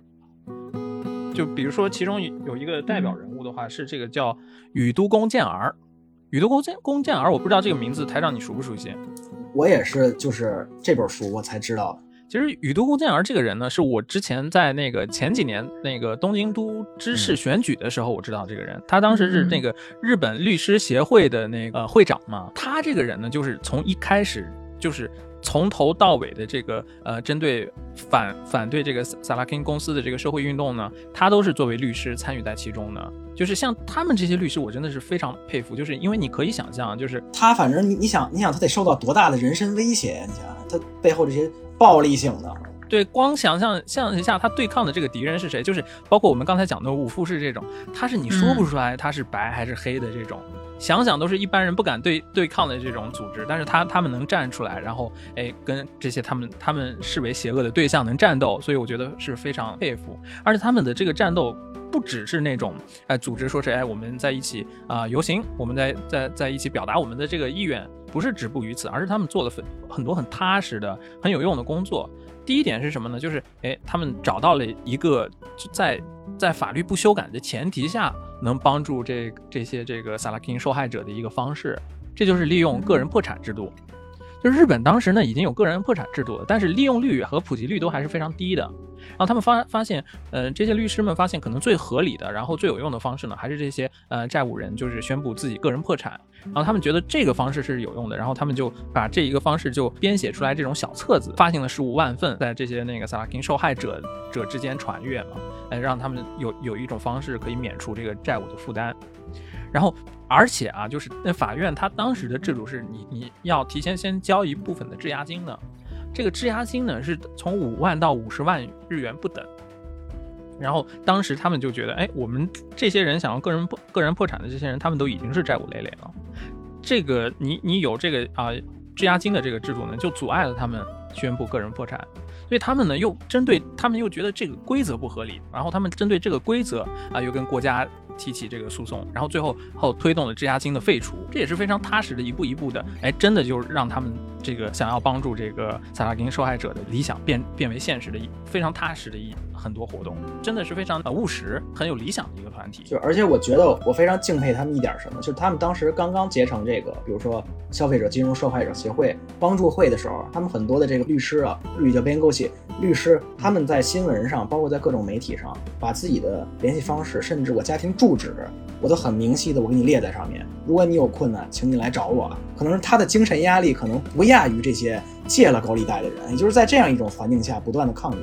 所以我觉得这个从人品上，真的是非常让人敬佩的一群人。我觉得，就所以说，我觉得这些人可能才是我们想象中的，就是这种真正的律师吧，就是为为正义而战的这种，不是为利益而战。你要说为利益而战的话，你站在这个萨拉金公司那一边的话，你你你明显能赚更多钱，大赚特赚，那肯定的。呃，所所以这些真的是非常让我敬佩。但他们一方面是从底层就找找到在现行的这个规则中中间帮助这些受害者的方法，另一方面呢，他们是去推动这种法律的修订。这个背后呢，就是有有很多的政治博弈，也能反映出来这个日本日本社会的很很现实的那一面。就比如说他们第一次七十年代中期吧，应该是。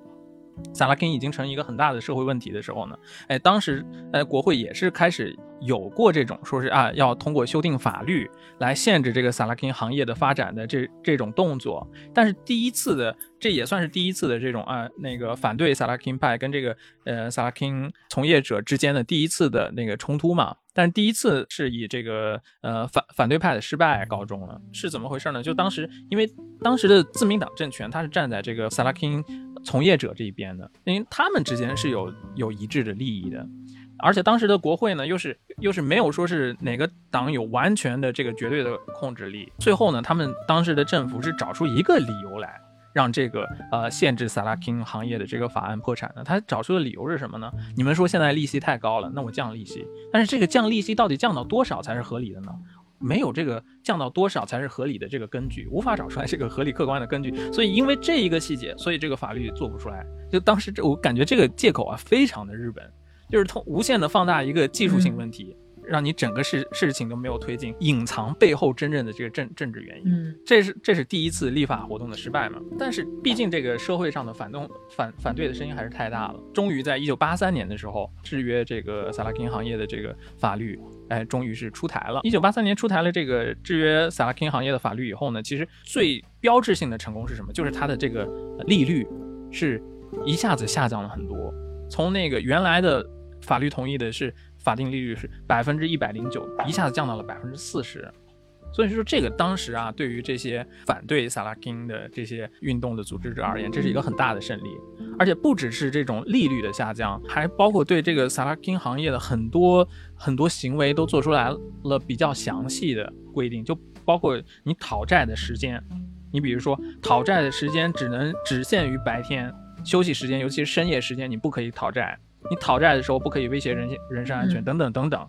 这些啊出于保护这个债务人目的的这个详细的规则也在这部那个法律中。制定了出来，而且这个整个法律的制定呢，其实背后都是那些这个反对萨拉金的这些呃律师整个参与其中的，所以说是到到了一九八三年出台了这个法律以后呢，算是对这个萨拉金行业的一个很大的打击。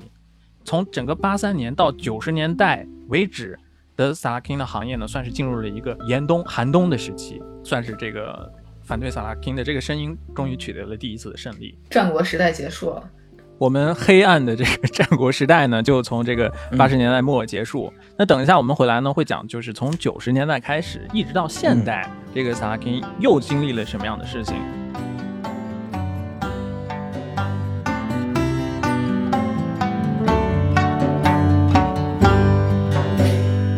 何も聞こえない。何も聞かせてくれない。僕の体が昔より大人になったからなのか。ベッドに置いていた。初めて買った黒いラジオ。いくつものメロデ時代を作った。思春期に少年から大人に変わる。道を探していた。汚れもないままに。飾られた。行き場のない押し寄せる人。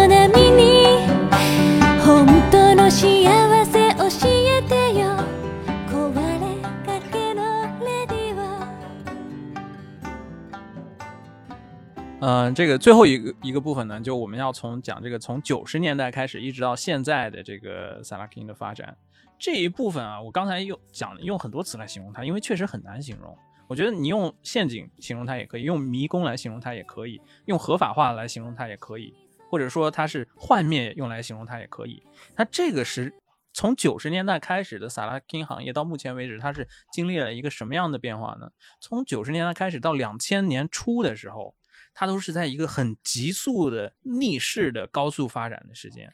经历了那个八三年的法律变革之后之后呢，哎，这个萨拉金行业经历了一段时间的消沉，但是它在九十年代的时候，啊，包括通过它的这个通过导入了很多这个信息化的技术也好，哎，包括它它在这个社会上，在这个广告宣传上投入了更多的这个呃资源也好，通过这些方式呢。他在这个整个九十年代都取得了巨大的成功，但是另一方面，到了两千年以后，整个萨拉 king 行业一下子进入了一个很漫长的不景气的时代，一直延续到现在。就这个背后感觉很矛盾，但其实是是他自己种下的因，他然后他他这个取得了这个他自己的这个结果。首先讲讲为什么整个九十年代他会突然用第二波的这种爆发式发式的增长。那你想想，经历了八十年代日本的泡沫经济最高潮时最高潮时期，那是一个比较物欲横流，你比如就可以说就是社会上全是钱，到处都是钱的这么一个这么一个时代，也是一个比较拜金主义的这么时代了。然后九十年代，你一进一进九十年代，泡沫经济破灭，这他们日本的房地产房地产价格、股票价格暴跌之后，这人一下清醒下来了。就是伴随而来的是日本日本企业长以及日本经济长期的不景气，实际上就是日本日日日本人的平均工资到手的收入是年年不断在下降的。你你就是说，可用于可支配支出。是逐逐渐下降的，你你你能不能在这个社会上生活？没办法，我找谁去借钱？银行是不会，银行审查这么严格，看我这样，我他是不会借给我钱的。所以最后就很多人没有办法，只能再去找到这个萨拉金。也就是说，和这个社会的这个经济形势相反的一个情况下，萨拉金反而进一步升，进一步成长。还一个什么原因？你进入九十年代以后，世界都进入这个信息社会 IT 化的。IT 化的时代了，你比如说像日本还有一家大手叫爱爱弗乐这家公司，它当时在九五年就开始开设了这个网上的主页，然后呢，随然后它它也研发出了你你比如这种自动借贷机，就比如说像一个像一个就是 ATM 就那种东西的，就是去那个借款的这种借款的借款会变得非常方便，然后这也是促使这个萨拉金在九十年代逆势生长的一个。原因之一吧，我觉得确实就是当时整个社会的大环境是什么？就是整个社会的大环境是这个泡沫破裂以后，照理说是应该一个不景气的时时期，但正是因为这种不景气呢，才有更多的人去找他们借钱，所以这这个现象就促成了一种，哎，在整个九十年代，哎，这个萨拉金光看他们的财报是一年比一年高，但是他们这个财报怎么说呢？它是其实这种增长是一种虚假的增长，因为这些很多数都是这种不良的这个债权，嗯，就当时去借钱的那些人，他们都是经过了整个泡沫经济时期，他们对日本的经济还是很有很有很有信心、很有希望的。他们不习惯这种不景气的时代，他们觉得这个景气是常态，不景气是偶尔的。这个日本的经济一定会恢复。但是没想到，他们从萨拉金借完钱以后，没想到日本经济就要失去的二十年，以至于他们借下来这个钱以后，哎，只还不上，所以都变成了这个不良债权。那这些萨萨拉金行业，他们他们怎么办呢？他们有了不良债权，为了弥补这些不良债权，他们只能去去找更多的人，吸引更多的新顾客，这里面借钱来弥补之前在其他不良债权上的损失。但这些新新顾客又会带来更多更多的这种不良债权，所以它变成恶性循环很。奇妙的恶性循环。所以这就是为什么在整个九十年代都是非常看起来旺盛的发展，到了进入了两千年以后，一下子就这个不景气的原因，就是因为到两千年以后，它的这个不良债权的问题就特别特别的特别特别的明显，所以这不是和美国的次级贷一个道理吗？就跟美国那种为了放为了放债而放债，他也不管了，我就先拼数量，数量出来之后，我账面上账面上是比较好看，但实际上你一看全是烂烂苹果，所以都是这种，最后包也包不下去了嘛，等于而且就是当时在九十年代萨萨拉 King 行业的繁荣有有一个象征，就是各大公司他们都上市了。就成为上市上市公司嘛，所以说我们现在看到这些萨拉 King 行业的这些财报都还都那么那么完整，就是因为九十年代包括阿克姆啊、哦什么 k e 啊这些全全都成为了上市公司。然后整个九十年代呢，因为那八三年的这个规范这个萨拉 King 行业的这个法律颁布了以后呢，萨拉 King 行业虽然受到了影响，但是因为这个行业有有这个法律的加持，所以说会给给人一种印象，说是这是一个好像是一个法律认可的正当的行业。嗯所以这个整整个萨拉萨拉 King 行业的这个社会上面的这个印象，相比之前是有改善的。嗯所以这造成一个什一一个什么后果呢？就是在之前啊，萨拉金虽然他们有很多方式去做做他们的广告宣传，包括台长台长也介绍过，他们在街上会去啊、派发这个纸巾，他们在这个麻将店里面会在会利用这个呃火柴盒来做广告，但是他们一直没有这种真正的大众媒体。大众媒体是当时是不愿意给他们做广告的，因为日本的很多行业，他们有一种叫做行业自诉，就是说我我每个行业有有我们我每个行业的这个道德伦理，有就有什么样的客户我是接，什么样的客户我是不接。到了九十年代开始呢，终于这些电视日本各各个电视公司开始说，哎，我我我认可这个萨拉根行业，你可以你可以给我们投放广告了。所以说也就出现了这个电视上大规模的各种各样的这个广告宣传，也就更一步的加那个呃扩大了这个利用萨拉 king 的人群，造成了它九十年代的这这种繁荣。然后还有一点呢，就是包括这个社会上的问题呢，就是当时九十年代，呃，从九四年开始，日本进入了一个时期叫做就职冰河期，某种意义上可以跟我们中国的有某种意义上的重合啊，历史的重合，就是他当时九四年的这个就职冰河期啊，大家找不到工作，但都觉得找不到工作是一个暂时的事情，不会是一个长久的事情，所以这些找不到工作的人也去借钱嘛，也很多人都成为了这个萨拉 king 的客户，而且很多人有可能从这个时候开始，可能一辈子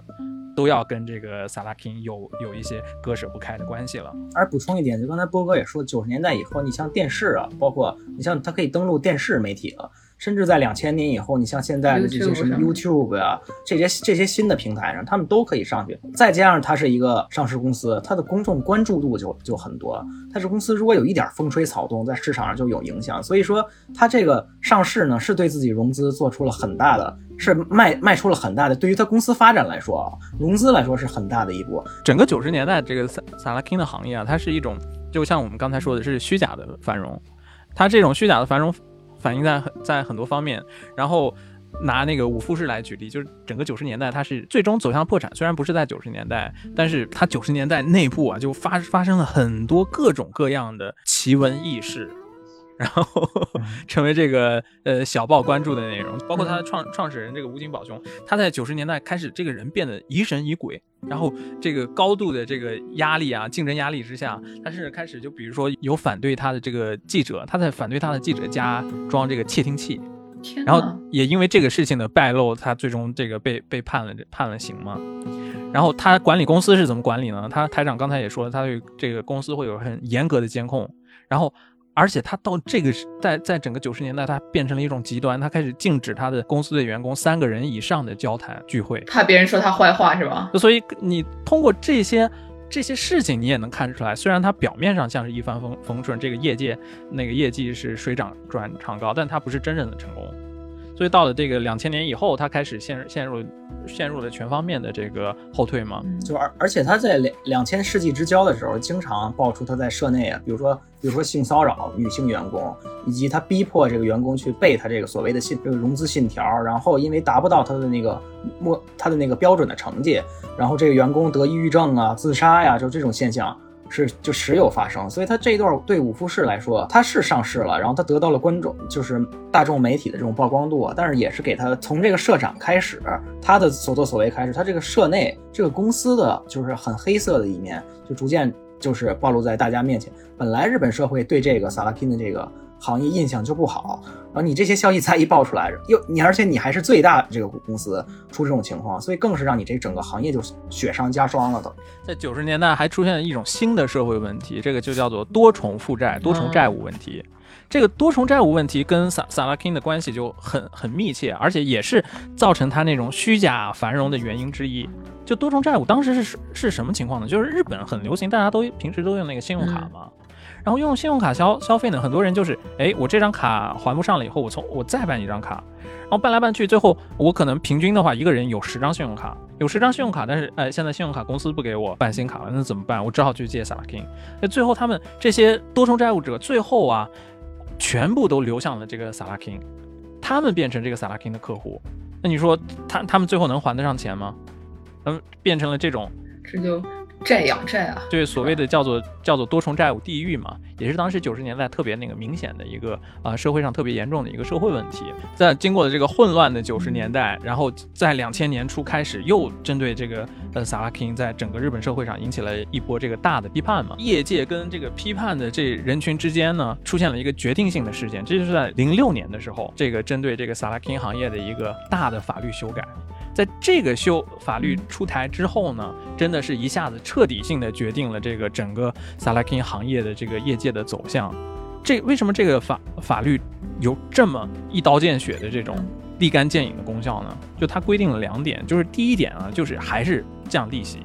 降。降利息，这次利息是降成了多少？降成了百分之二十，二十九点九。就从整整个六七十年代的百分之一百零九，现在已经降到百分之二十左右的利息，已经是一个呃几乎跟银银行相差不了太多的一种啊，好像是合理范围之内的利息了。另外一个很厉害的规定是什么？规定之前那些债务人他支付的过高的利息，他们是有权收回来的，就有有权让这个这个萨拉金公司再退回来的啊。波哥，我知道了。现在电视上老有，比如说什么阿阿阿迪里、卡巴拉伊金、吉木秀，什么卡巴拉伊金啊，摩摩摩多塞嘛，就是你，就是你，就是你给多了的精力的话，是可以拿回来的。给那个阿迪就你当时按照百分之一百多的精力，你付付出来的那些利息，你现在可以再找那些萨拉金公司给讨回来，就是超过百分之二十的部分。在现在的日本啊，你在电视上经常能看到一些那个律师事务所在做广告，然后做的广告呢，就是做这种啊，你过去付的过高的这些利息啊，我帮你收回来。从这个侧面你。都可以看出来，当时的这个萨拉金行业他们是多么暴利，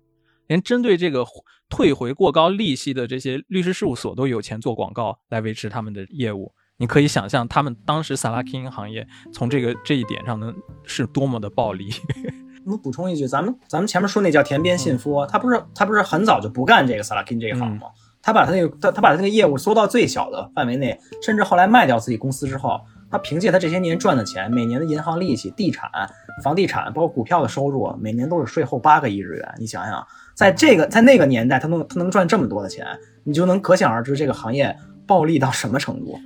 所以刚才波哥讲的这个这个这个卡巴拉伊金，就是我付的过多的这个利息返还给借债人，这也是应该的，这是这也是一个社会公平公正的一个一一个进程。稍微再多聊一嘴，这个零六年他这个真正的制约了。克制了把这个萨拉金行业关在笼子里的这个法案，它是怎么出台的？它这个出台的背景啊，其实就是一场很有意思的这个政治博弈。就一方面呢，是当时的这个当然是各大萨拉金公司他们组成的一个联盟；另一方面呢，就是我们刚才也说说过的这个宇都宫健儿，这些律师他们组织组织起来的这这个阵营，他们之间是怎怎样的对抗的呢？那萨拉金这个行业，他们有钱吗？他们通过钱是争取了当时很多的这个自民党的议员。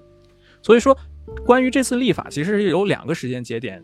一个是零三年，一个是零六年，两次的这个法律修正。零三年那次呢，其实是是这个业界的胜利。然后零零六年这次才终于说是这个反对派的胜利。当时业界除了对这些包括那个通过政治现金对这些自民党议员的这个利益输输送之外呢，还做了什么事儿？他们当时是呃花钱，首先是在那个日本的一些高校，就比如我知道的早稻田大学，然后找一些教授，让他们去论证，说是如果你这个国家一旦是把这个萨拉金的这个经历你强制的。定低的话，会对这个国家、这个社会有不良的影响。会有什么不良的影响呢？就是不合法的高利贷会出现的更多。就是他们把这个观点让通过资助很多高校的教授的这种行为，然后让社会上出现更多这种声音。然后另一方面呢，他们把这些教授的研究成果呢，然后又通过呃各个广告公司，让广广告公司做成这种很很容易懂，然后呃的这种宣宣传文案，然后让。把这些宣传文案又借给又寄给一些议员啊，对社会上有影响力的这些人的这个住所，然后通过这种方式呢，他们来这个阻碍这个新的法案的通过。那另一方面呢，就是呃反对萨拉金的运动派嘛，反对萨拉金的运动派，他们他们主要是争取就是日本全国地方议议员的支持。日本全国地方议员呢是一起在一个反对那个啊要求把这个萨拉金的最高经历给限定的这样的一个声明书上，全部都签署通过了。然后另一方面呢，就是呃，通过一些跟那个劳动的组织一起运动这些方式，在社会上争争取到了更大的关注和更大的同情。然后在这种多方面的这种政政治的博弈之下，终于在零六年，当时也是安倍安倍政权的自民党政权之下，终于让这个零六年的法案终于成功通过，也是一个决定性的胜利。直接导致了这个萨拉金行业的完全的重新洗牌。五富士这个公司，它就是因为支付不起要返还给之前债务人的这些收取的过高的利息，它破产的。其他的这些萨拉金的公司，他们是怎么生存下去呢？他们全部都是进入了日本的大的银行的旗下，变成这些大银行的子公司，然后现在作为银行业务的一部分，变换了这个生存的这个形态，变换了这个主权之后得以生存。所以他他他没办法，他也是现在归到这个。日本主要的这银行集团底下处于就处于一种就是维持经营这样一个情况嘛，它的黄金时代确实已经过去了。其实它现在跟一般银行的个人借贷也没有太大的区别，那可能它是更快捷一点，然后它的利息稍微高一点，但它最高也不过百分之二十。但是我们还是要建议听众啊，合理消费。这合理消费特别要注意的一个是什么？就是萨拉金它是非常巧妙的，他把自己跟很多行业捆绑在一起。比如说，他跟娱乐，尤其是赌博，就比如说，在日本最多的是这个帕金扣嘛，但在很多帕金扣的店里面，它都有这些萨拉金的机器。你玩那个弹子珠，然后你玩的没钱了以后，你立马就可以借钱。那很多时候，这个赌徒心态，你这个时候的人，你不可以把它当做是一个理性的人。在这种情况下，就不知不觉中，你就就积累了很多很多的债务。就是如果大家看过那个暗金丑岛君的这个漫画的话，里面有一个细节，我我就觉得特别真实，但是也特别可怕。就是我记得里面有一个人，他是玩玩完爬金口以后，接着去借钱，然后拿那个就是萨拉金的那种借钱的那种卡嘛。然后他那个借钱卡你塞进去以后呢，它会显示出来你还可以借多少钱。然后他那个还可以借多少钱？他通过这种方式展现出来的时候，那个人都已经分不清这些钱是我的还是我要借。头脑一热嘛，就是说他那个卡的规则是这样，就是你比如说你这个人上限可以借一百万，那你插进去以后，它会显示你你已经借了四十万，那那它会显示六十万，好像那六十万像你的余额一样。就这种的话，他都会潜移默化的都会模糊你现在是在借钱的这个现实，那这种是非常可怕的。所以我觉得你作为消费者来说，很重要的就是你借钱的这个目的跟这个必要性，还有包括这个返还的可行性，这些你都全部要要有一个清醒认识以后，你才可以开始考虑去借钱。嗯，《资本论》里有一句话嘛，资本的每一根毛孔里面都充满着劳动者的血汗。这《资本论》这话说的一点问题没有。到现在都适用了。咱们刚才已经算是把整个日本这个算是高利贷行业、萨拉金行业的这个现代史给梳理了一遍了。我讲完以后，我觉得我个人的感受呢，就是这种过度的竞争，然后这种啊、你你只能看到数字，看不到人性的时候，这一切就会变味，就会变得非常可怕。太可怕了！他这种，你像他做广告也做的那么，就是那么可爱的画面，然后画的那些海报上面的那个最重要的金地的地方写的都是特别小的字，括号里面的。然后刚刚你又说的那种，就是呃 card 的那个画面的话，也是那种余额还好，余额也好，还是自己的那个那个借债的额度也好，让人混淆不清的。资本家太可怕了。所以这个企业家的道德责任啊，就是企业家的道德其实还是非常重要的。你比如说这个神内，他开始创业的时候，他当时鼓吹他要做有人情味儿的消费者金融。人情味儿体现在哪哪一点呢？就是我站在对方的角度考虑，嗯你能不能将来还得起这个钱？你能不能将将来不不至于因为借这笔钱家破人亡？他当时是考虑的，但是为什么他后来就不考虑了呢？因为后来哪怕哪怕你一两个人破产，但是我只要借给更多的人，总有人还，还上来这部分利利益就可以把你的这部分损损失填补掉。这个事情给我的感受就是，你这种过度的竞争，他在这种过度的竞争压力之下，在市市场上又又没有什么制约你这种企业家个人道德责任的时候，就是就就会变成像日本一一度出现的这种很混乱、很可怕的这种很荒凉的现实。就我听说，刚刚才大真还告诉我说，国内现在也有这这种针对这个学生